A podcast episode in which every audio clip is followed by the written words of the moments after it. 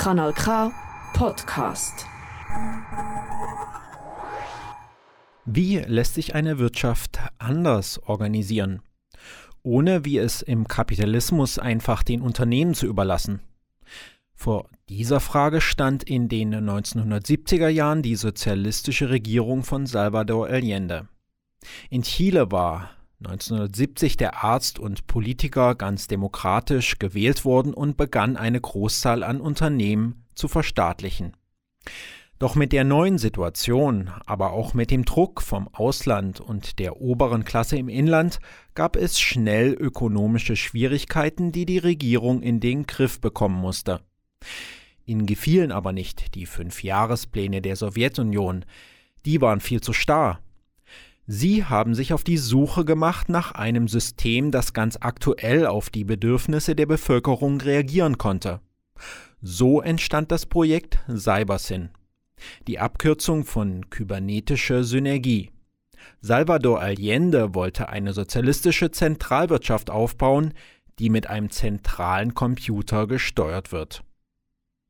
Du hörst Polyphon, die monatliche Themensendung auf Rabe in Bern, Lora in Zürich, Kanaka im Aargau und Radio Frei in Erfurt. Als Podcast auf polyphon.org und überall dort, wo ihr eure Podcasts hört. Was ein Raum, der aussah wie die Brücke von Raumschiff Enterprise in den 60er Jahren mit Sozialismus zu tun hatte, darüber geht die heutige Sendung Kybernetik und Kommunismus. Das ist ein Gastbeitrag von Jonas Oxmann vom Freien Radio Korax in Halle.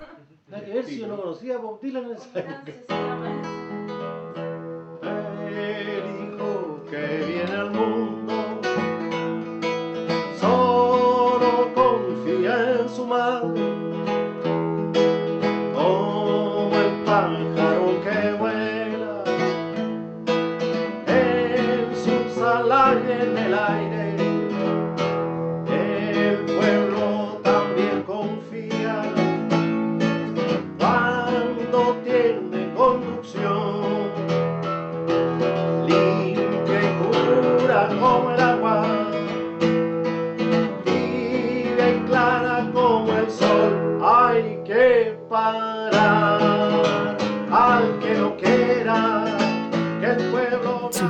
hier ein Lied des chilenischen Revolutionsdichters Angel Pera.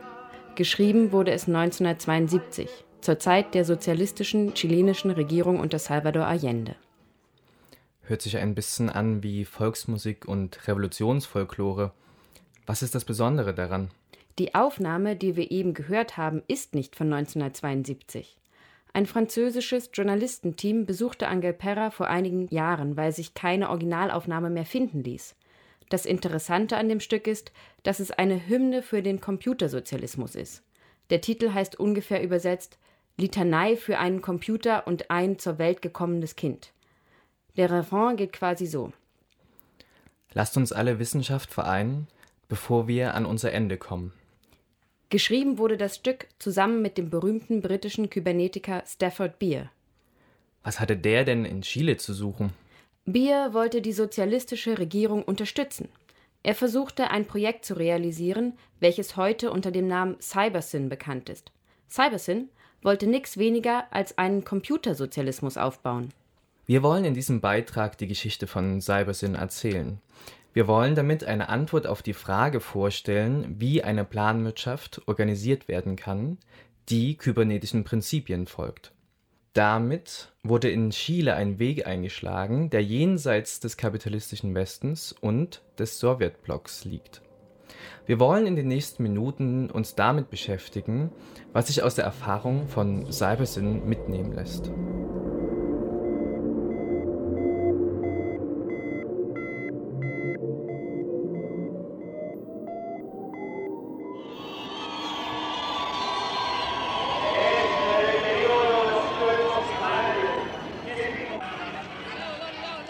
Salvador Allende wurde in Chile 1970 nach umkämpften Wahlen zum Präsidenten ernannt. Er vereinte eine Koalition linker Parteien, die schließlich die Mehrheit im Parlament erlangte.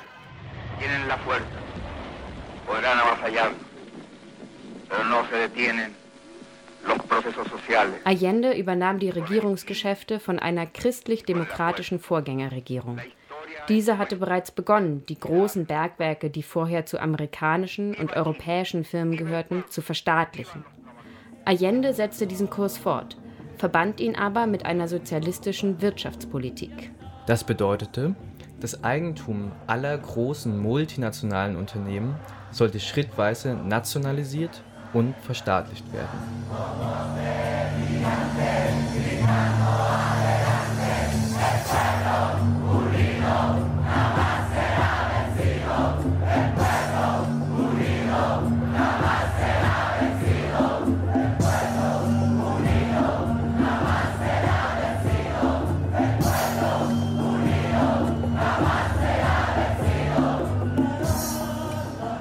Wurde ein Preisstopp für Grundnahrungsmittel erlassen.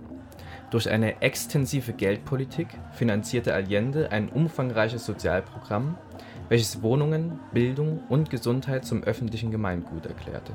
Der chilenische Sozialismus begann also als Ausweitung der Wohlfahrtsstaatlichkeit. Im ersten Jahr der Regierungszeit funktionierte das sehr gut. Der allgemeine Lebensstandard stieg. Gleichzeitig florierte die Wirtschaft. Plötzlich war Konsum in nie gekannter Weise möglich. Allerdings regte sich Widerstand. Erstens von dem wohlhabenden chilenischen Bürgertum. Diese hielten an ihren Privilegien fest. que se acuse constitucionalmente al presidente y lo saquen el 21 de mayo mismo, porque tiene destruido, molido, y este es un gobierno corrompido y degenerado, señor. Insbesondere Unternehmer fürchteten die Konfiszierung ihres Eigentums. Zweitens von außen. Die Bündnisstaaten des Westens verhängten einen Handelsboykott. Chilenische Schiffe, die Kupfer aus den verstaatlichten Minen nach Europa brachten, wurden in Frankreich festgehalten. Ja, und drittens aber, und das ist relevant, regte sich auch Widerstand in der armen Landbevölkerung. Die billigen Festpreise für Grundnahrungsmittel erzeugten hohen Druck auf die Bauern und Bäuerinnen. Der Markt an sich war nicht aufgehoben. Es entstand das Problem, dass niemand mehr Milch liefern wollte, weil es dafür kaum Geld gab. Lieber wurde sie weggekippt oder zu Käse verarbeitet. Das brachte mehr.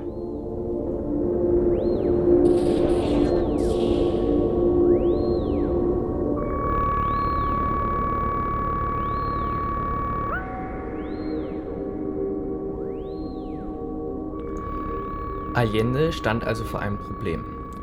Besser gesagt, nicht Allende, sondern die Gesellschaft. Der Entwurf eines Sozialismus erzeugte interne und externe Probleme und Konfrontationen. Die Bevölkerung erlebte dies aber zum zweiten Jahr der Regierung als eine enorme Wirtschaftsrezension. Das Produktionsniveau sank, die Inflation stieg enorm. Die Supermarktregale wurden zunehmend leer. Ja, und hier mal wieder ein Klischee des Realsozialismus. Selbst grundlegende Sachen Gemüse, Brot, Mehl. waren schwer zu bekommen. Die rechte Opposition bekam Zulauf. Die Wohlhabenden formierten sich zum Protest. So schrieb der Spiegel 1972 über die Situation. Immer wenn es Nacht wird in Santiago, beginnt für die Reichen die Stunde des Widerstands. Dann öffnen sich im Barrio Alto, dem vornehmen Villenviertel der chilenischen Hauptstadt, die Fenster, und aus tausenden von Damenkehlen schallt es laut Chile, wie ist dein Himmel so klar und blau. Zur Nationalhymne schlagen die vaterländischen Frauen mit Löffeln, Messern und Gabeln auf ihre gerade geleerten Töpfe und Pfannen. Der Protest der satten Senoras gilt Chiles Staatspräsident Salvador Allende sowie der Tatsache, dass es in den Geschäften nur noch wenig Zwiebeln und Zucker und seit Ende September überhaupt kein Rindfleisch und keine Butter mehr gibt. Cybersyn wollte einen Ausweg aus der Situation bieten. Die Idee war, eine Form der Planwirtschaft zu organisieren, die anders als die sowjetische Version organisiert sein sollte. Genau, also der sozialistische Präsident von Chile, Salvador Allende, hatte den britischen Kybernetiker Stafford Beer damit beauftragt, ein solches kybernetisches Kontrollsystem für die chilenische Wirtschaft zu errichten. Das sagt Jan-Philipp Dabbrich. Er promoviert an der Universität Glasgow zu der Frage, wie eine computerbasierte sozialistische Planwirtschaft heute aussehen könnte. Also noch einmal langsam. Planwirtschaft bedeutet, dass die Ökonomie nicht mehr nach einem Marktgesetz organisiert wird. Das heißt, die Verteilung all der Dinge, die hergestellt, gebaut, erdacht und produziert werden, an all jene, die essen, verzehren, genießen und konsumieren wollen und müssen, wird nicht mehr nach der Logik des Wertgesetzes koordiniert. Angebot und Nachfrage. Das Stück geht raus an den Höchstbietenden. Wer zuerst kommt, malt zuerst. Wer billig kauft, kauft doppelt. Den letzten beißen die Hunde. Wer nichts hat, der kann nichts kriegen. Planwirtschaft stellt die rationale Organisation in den Raum. Aber was bedeutet rational? Friedrich Engels sagt einmal, dass im Kapitalismus Planung nur in den einzelnen Unternehmen stattfindet. In der Gesellschaft herrscht das Chaos alle gegen alle. Sozialismus müsse also bedeuten, die gesamte Ökonomie zu planen. Was brauchen wir? Was ist dafür nötig? Und was wollen wir dafür tun? Rational heißt organisiert und bewusst gemacht. Die Ökonomie soll nicht mehr zufällig, unvorhersehbar und außer Kontrolle stattfinden. Dass der Preis für Atemschutzmasken im Angesicht einer Pandemie um das 400-fache steigt, ist ein Ausdruck der Irrationalität des Kapitalismus. Die Ökonomie soll nicht mehr krisenhaft, sondern harmonisch eingerichtet sein. In der Idealvorstellung bedeutet das, jeder bekommt Zugang zu allem, keiner steht über den anderen. Armut gibt es nicht, der Reichtum gehört uns gemeinsam. Wir stellen den Reichtum her, wir müssen planen, wie er verteilt wird. Wir müssen fragen, was brauchen wir, was ist dafür nötig und was wollen wir dafür tun? Wir müssen uns auch fragen, wie viel wollen wir arbeiten, um den gesellschaftlichen Wohlstand herzustellen? Klar ist, Arbeit soll auch nicht mehr der Zugang zu Wohlstand sein. Gleichzeitig ist auch klar, eine kommunistische Gesellschaft darf nicht hinter den Errungenschaften des Kapitalismus zurückfallen. Eine bestimmte Form der Arbeitsteilung und ein Produktionsniveau müssen aufrechterhalten werden, um die Vorzüge des modernen Lebens genießen zu können. Ja, einfach in den Supermarkt gehen, danach mal eben ins Kino, dann zurück in die Wohnung, von der ich nicht wirklich weiß, wer sie gebaut hat. Rational sein heißt hier dann auch effizient sein. So viel wie möglich schaffen mit so wenig wie möglich Arbeit. Je weniger Arbeit, desto besser.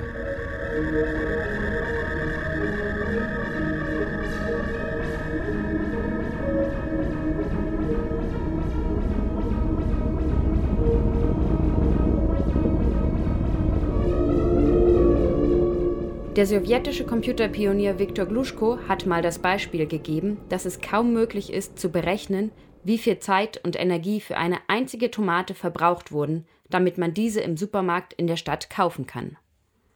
Es braucht das Gewächshaus, den Dünger, die Kisten, die in den Transportwaggon der Eisenbahn verladen werden, das Wissen, wie man Eisenbahnschienen repariert, die Bauarbeiterinnen, die in den Supermarkt bauen und so weiter und so fort. Wie soll man all die Arbeitsschritte, die es für eine Tomate braucht, gesamtgesellschaftlich planen? Stellt man sich weiter vor, so Gluschko, dass in den großen Industriefabriken Produkte hergestellt werden, die aus 2000 Teilen bestehen, so wäre der Arbeitsaufwand, der für das Planen aller möglichen Arbeitsschritte draufginge, kaum mehr vorstellbar. Ja, das klingt kompliziert. Aber wie wurde das Problem in Chile angegangen? Okay, kommen wir zurück zu Chile und dem Projekt Cybersyn. Fernando Flores, ein enger Mitarbeiter von Salvador Allende, kam auf die Idee, den britischen Kybernetiker Stafford Beer mit ins Boot des chilenischen Sozialismus zu holen. Flores, der damals erst 29 war, war begeistert von Beers Ideen, dass man mittels Kybernetik ganze Volkswirtschaften koordinieren könne.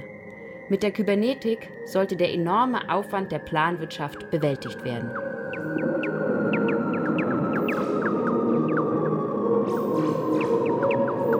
Grob gesagt ist Kybernetik die Wissenschaft der Steuerung. Der Kybernetes ist der Steuermann des Schiffes. Die Kybernetik versucht zunächst zu entschlüsseln, wie sich biologische Systeme selbst erhalten, also selbst steuern und lenken können. Die These war, dass die Systeme durch Kommunikation mit ihrer Umwelt Feedback-Informationen bekommen und durch diese reagieren, lernen und sich schließlich anpassen und entwickeln können. Der große Hype um die Kybernetik kam in den 50er Jahren. Die Idee war, dass man das Modell des selbstlernenden Systems auch auf die Konstruktion von Maschinen anwenden könne. Kommunikation, Information, Feedback-Loops und synchrone Auswertung von Echtzeitdaten waren hier die Schlüsselbegriffe. Ein erstes Anwendungsbeispiel lieferte wie immer das Militär. Flugabwehrgeschosse konnten mittels der kybernetischen Erkenntnisse so gebaut werden, dass sie selbstständig den Abstand zum Zielobjekt, dessen Bewegung und den Wind ausrechneten, um sich dadurch selbst zu positionieren.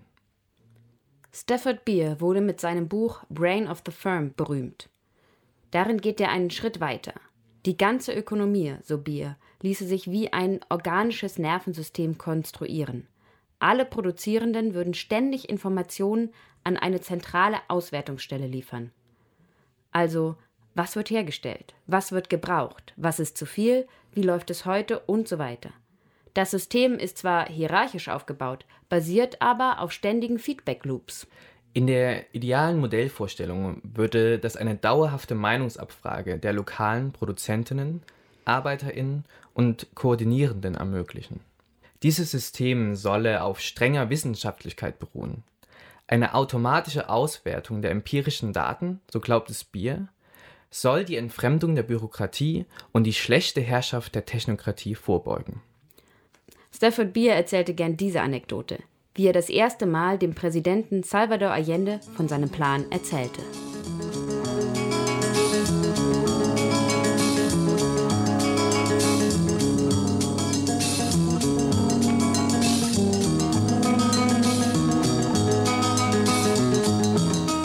Now, the story that I want to tell you uh, began in uh, 1971, in the middle of the year. I had been going around using this model that I have explained to you in big companies, in agencies, in all sorts of places. And then I suddenly got a letter which very much changed my life. It was from the technical general manager of the State Planning Board of Chile. Remember, 1971, President Allende was in office. He uh, remarked in this letter uh, that he had studied all my works, he had collected a team of scientists together, and would I please come and take it over? Uh, I could hardly believe it, as you can imagine. But this was to start me on a, on a journey which uh, made me travel 8,000 miles over and over and over again. I was commuting between London and Santiago for two years. While that model of the viable system's in your mind, let me tell you what happened when I first explained it to President Allende himself. Allende was a doctor, a medical doctor, as you may know. And therefore, it was very easy to explain the model to him in terms of neurocybernetics as the way of controlling the body. And then I went into the business of controlling the state. And so I said to him, let us suppose that these elements of the state are the big departments of state, like the foreign affairs and the economy and home affairs, so on. And then we'll have those, and the following things will happen, and then we must have a system two, and I built it up on a piece of paper lying on the table between us. Then a system three and a system four, and I got that far. And then I got to system five, and I be- drew a, a big histrionic breath. And I said, I was going to say, this compañero presidente is you. Before I could say it, he suddenly smiled very broadly and he said, Ah, System 5, at last, the people.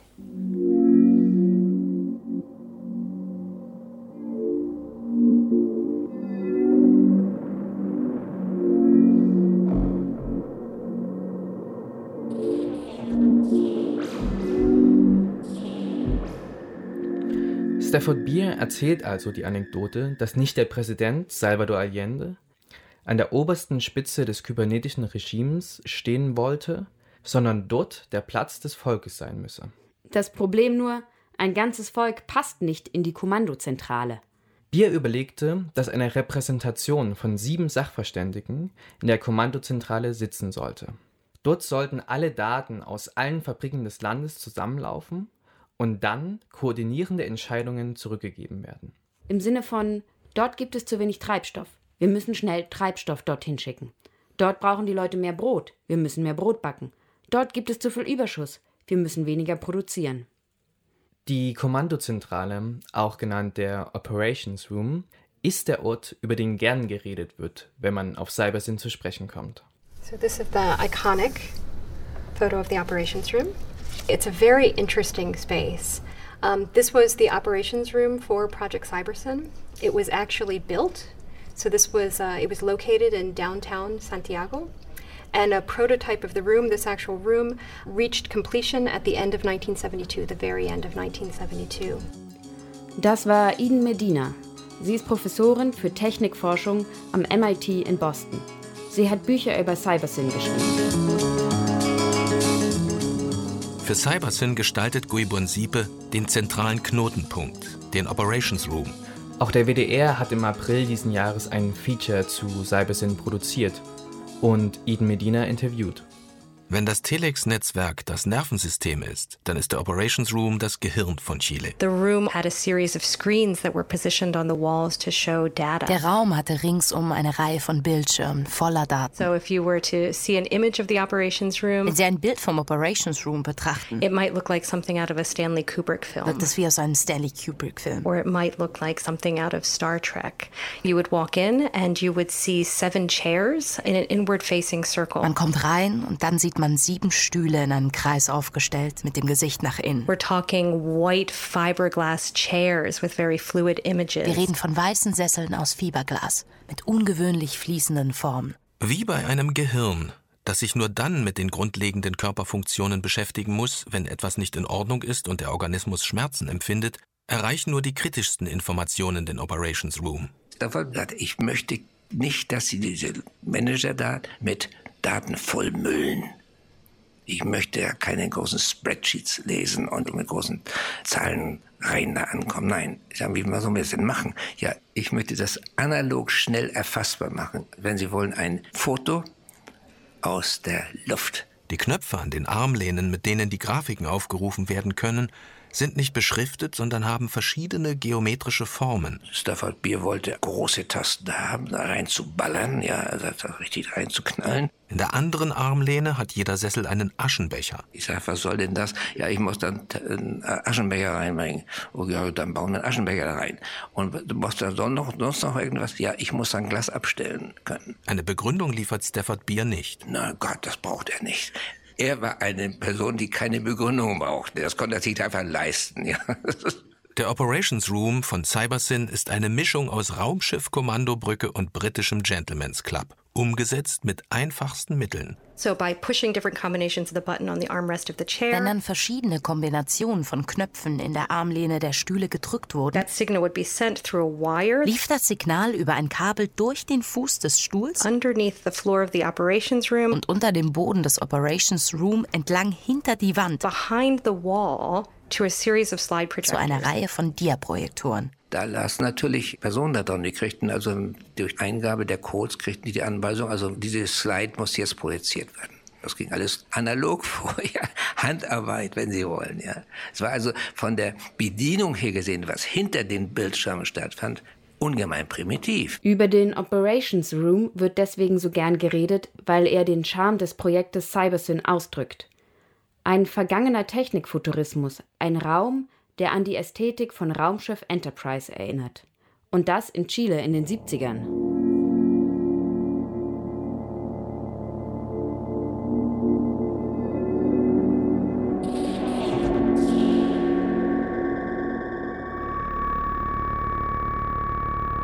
Relevanter ist aber, über die Probleme und Errungenschaften des Projektes zu reden. Gibt es hier eine kommunistische Erfahrung, an die sich anschließen lässt? Die Idee war also, eine Planwirtschaft aufzubauen, die tagesaktuell operierte und nicht aus einem Fünfjahresplan bestand. Dies sollte eine starre und bürokratische Mangelwirtschaft verhindern. Stattdessen sollte der kybernetische Sozialismus Produktion und Konsum synchronisieren. Der enorme Aufwand für die Berechnung der Arbeitsschritte wollte man an die Technik abgeben.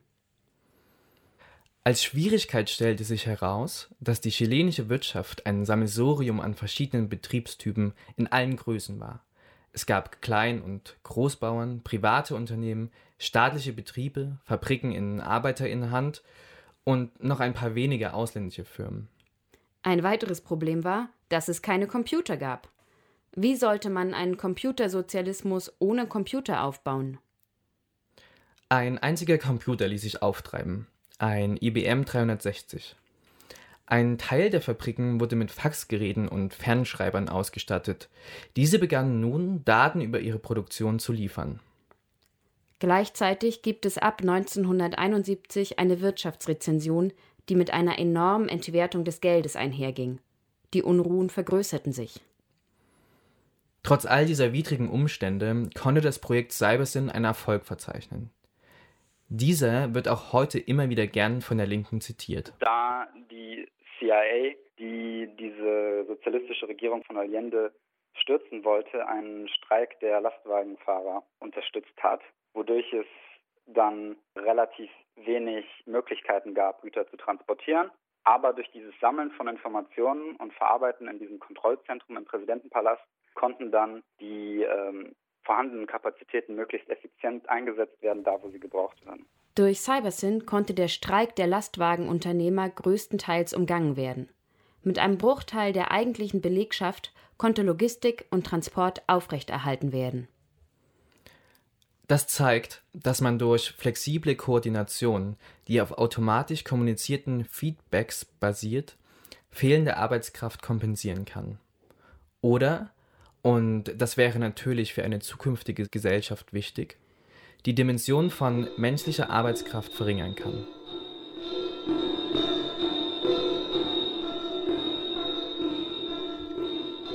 Cybersyn konnte der sozialistischen Regierung jedoch nur eine Atempause verschaffen. Nachdem Allende noch einmal die demokratischen Wahlen gewinnen konnte, blieben die ökonomischen Konfliktlinien in der chilenischen Gesellschaft bestehen. 1973 wurde er vom faschistischen General Pinochet gestürzt.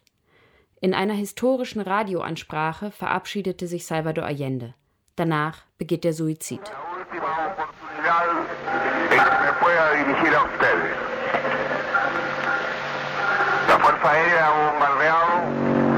Las torres de Radio Portales.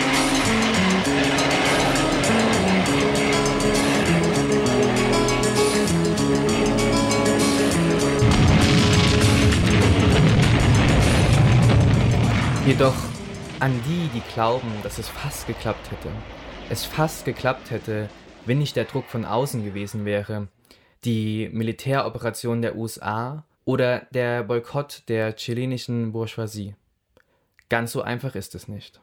Wie weit diese Verbesserungen hätten gehen können, ist eine etwas andere Frage, weil die technologischen Möglichkeiten damals natürlich sehr begrenzt waren in den 70ern in Chile. Chile war kein besonders entwickeltes Land und Chile war auch keine besonders äh, große Wirtschaft. Das heißt, dass auch die Einsatzmöglichkeiten davon begrenzter waren, als es in einem größeren Land wie den USA oder der Sowjetunion zu der Zeit hätte sein können.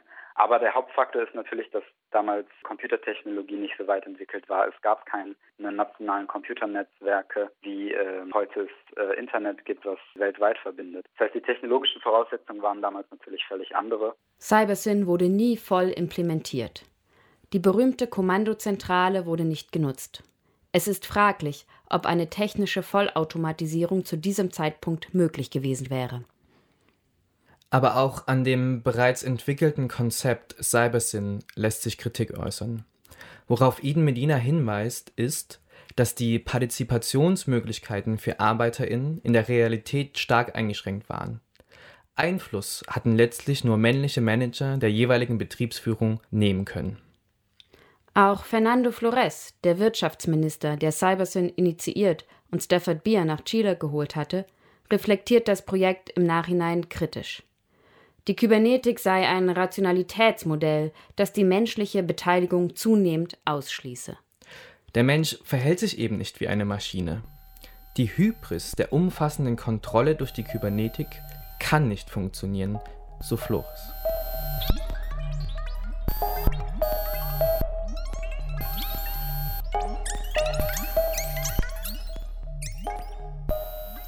Jemand, der an die positive Erfahrung von Chile glaubt, ist Jan Philipp Dabrich. In seiner Promotion versucht er ein gegenwartsgerechtes Modell kybernetischer Planwirtschaft zu entwickeln. Er sagt, dass die Kybernetik das Potenzial hatte, die Fehler des Realsozialismus, also eine autoritäre Verwaltung, eine ineffiziente Mangelwirtschaft, eine abgehobene Bürokratieelite, beheben zu können. Diese Tendenz habe es auch in der Sowjetunion gegeben. In der Sowjetunion war der Startpunkt eigentlich die mathematische Wirtschaftstheorie. Da gab es in den 1930ern schon sehr wichtige Entwicklungen, die damit zusammenhängen, dass man sich auf den Zweiten Weltkrieg vorbereiten musste, die Industrie entsprechend ausgerichtet werden musste und sich dann die Frage gestellt hat, wie können wir sicherstellen, dass wir die Wirtschaft äh, möglichst effizient planen, damit die Industrieziele erreicht werden können. Dabei spielte ein Mathematiker eine ganz entscheidende Rolle, Leonid Kantorowitsch, der als erster das sogenannte lineare Programmieren entwickelt hat. Und das wird auch heute noch in vielen Unternehmen und Bereichen eingesetzt, um Produktionspläne zu optimieren. Und das ist damals von Kantorowitsch genau zu diesem Zweck für eine sozialistische Wirtschaft entwickelt worden. Und als dann in den 50er Jahren in der Sowjetunion die ersten Computer entwickelt wurden und aus den USA äh, diese Idee der äh, Kybernetik, Cybernetics kam, hatte man dann die Idee, das mit dieser ähm, linearen Programmieren und optimalen Produktionsplänen zu verbinden und ein nationales Computernetzwerk zu bauen, mit dem Informationen über ökonomische Prozesse, ökonomische Daten äh, in Echtzeit kommuniziert werden können, in Rechenzentren zusammengetragen werden können und damit dann ein optimaler Produktionsplan für die sowjetische Wirtschaft berechnet werden kann. Aber auch hier konnte sich die Computerwissenschaft nicht durchsetzen. Also unter Stalin hatte schon die mathematische Wirtschaftstheorie Probleme Gehör zu finden und konnte teilweise nicht frei forschen. Aber nach dem Tod von Stalin gab es dann deutliche Öffnungen in der, äh, im intellektuellen Leben der Sowjetunion und solche Ideen konnten offen diskutiert werden und haben auch auf höchster politischer Ebene teilweise Zuspruch bekommen. Es gab dann auch diverse Pläne, das umzusetzen und gab entsprechende Anweisungen an die Ministerien. Sie sollen solche Rechenzentren bauen, sollen die miteinander verknüpfen, sodass Informationen zwischen den verschiedenen Abteilungen und Ministerien ausgetauscht werden können. Das Problem war zum einen, dass natürlich auch äh, in der Sowjetunion die Technologie in den 50er, 60er Jahren noch sehr begrenzt war. Zum anderen gab es aber auch bestimmten politischen Widerstand. Das könnte zum Beispiel damit zu tun haben, dass bestimmte Ministerien ihre Informationen, ihre Daten nicht einfach an andere Ministerien weitergeben wollten, weil sie damit auch eine gewisse Monopolstellung über Informationen verloren hätten. Das heißt, dieses politische Element spielte durchaus eine Rolle. Ich denke, die technologischen Schwierigkeiten hätte man vielleicht auch damals schon überwinden können, wenn man da genau die gleichen Ressourcen reingesteckt hätte, wie etwa in das Raketenprogramm oder das Atomprogramm. Da gab es ja auch enorme technische Schwierigkeiten, die man aber mit äh, ausreichend Ressourcen und Forschern überwinden konnte. Heutzutage haben wir da natürlich auch völlig andere Voraussetzungen. Man muss nicht mehr politisch durchsetzen, dass ein, eine Art Com Computernetzwerk gebaut wird, weil es so etwas natürlich schon gibt. Den Befürwortern einer sozialistischen Warenproduktion, die unter Khrushchev das Sagen hatten, war das Projekt zu zentralistisch. Die Befürworter einer zentralistischen Verwaltungswirtschaft, die unter Brezhnev zu mehr Einfluss gelangten, fürchteten um ihre Entscheidungsmacht. Nun, was bleibt? Über Dabrichs Vorhaben einer Aktualisierung und über andere Gesichtspunkte der aktuellen Diskussion um Planwirtschaft soll in einem zweiten Teil geredet werden. Was aber bleibt, ist, dass die Erfahrung in Chile das Projekt Cybersyn im Guten wie im Schlechten nicht vergessen werden sollte. Denn die Fragen, die hier gestellt wurden, bleiben aktuell. Welcher Bedeutung kommt technische Automatisierung in einer kommunistischen Ökonomie zu? Welche Gestalt soll die Mensch-Maschinen-Symbiose annehmen? Kann man ein Rationalitätsmodell wie das der Kybernetik auch anti-autoritär anwenden? Welche Regeln sollten für alle gelten und müssen zentral koordiniert werden? Was sind die Gefahren einer zentralistischen Verwaltung? Wie kann eine dezentrale Mitbestimmung funktionieren? Klar ist, eine technisch-maschinelle Entwicklung kann nicht umgekehrt werden. Cybersyn in Chile war ein Versuch, diese zu politisieren. Dies sollte weiter aufgegriffen werden.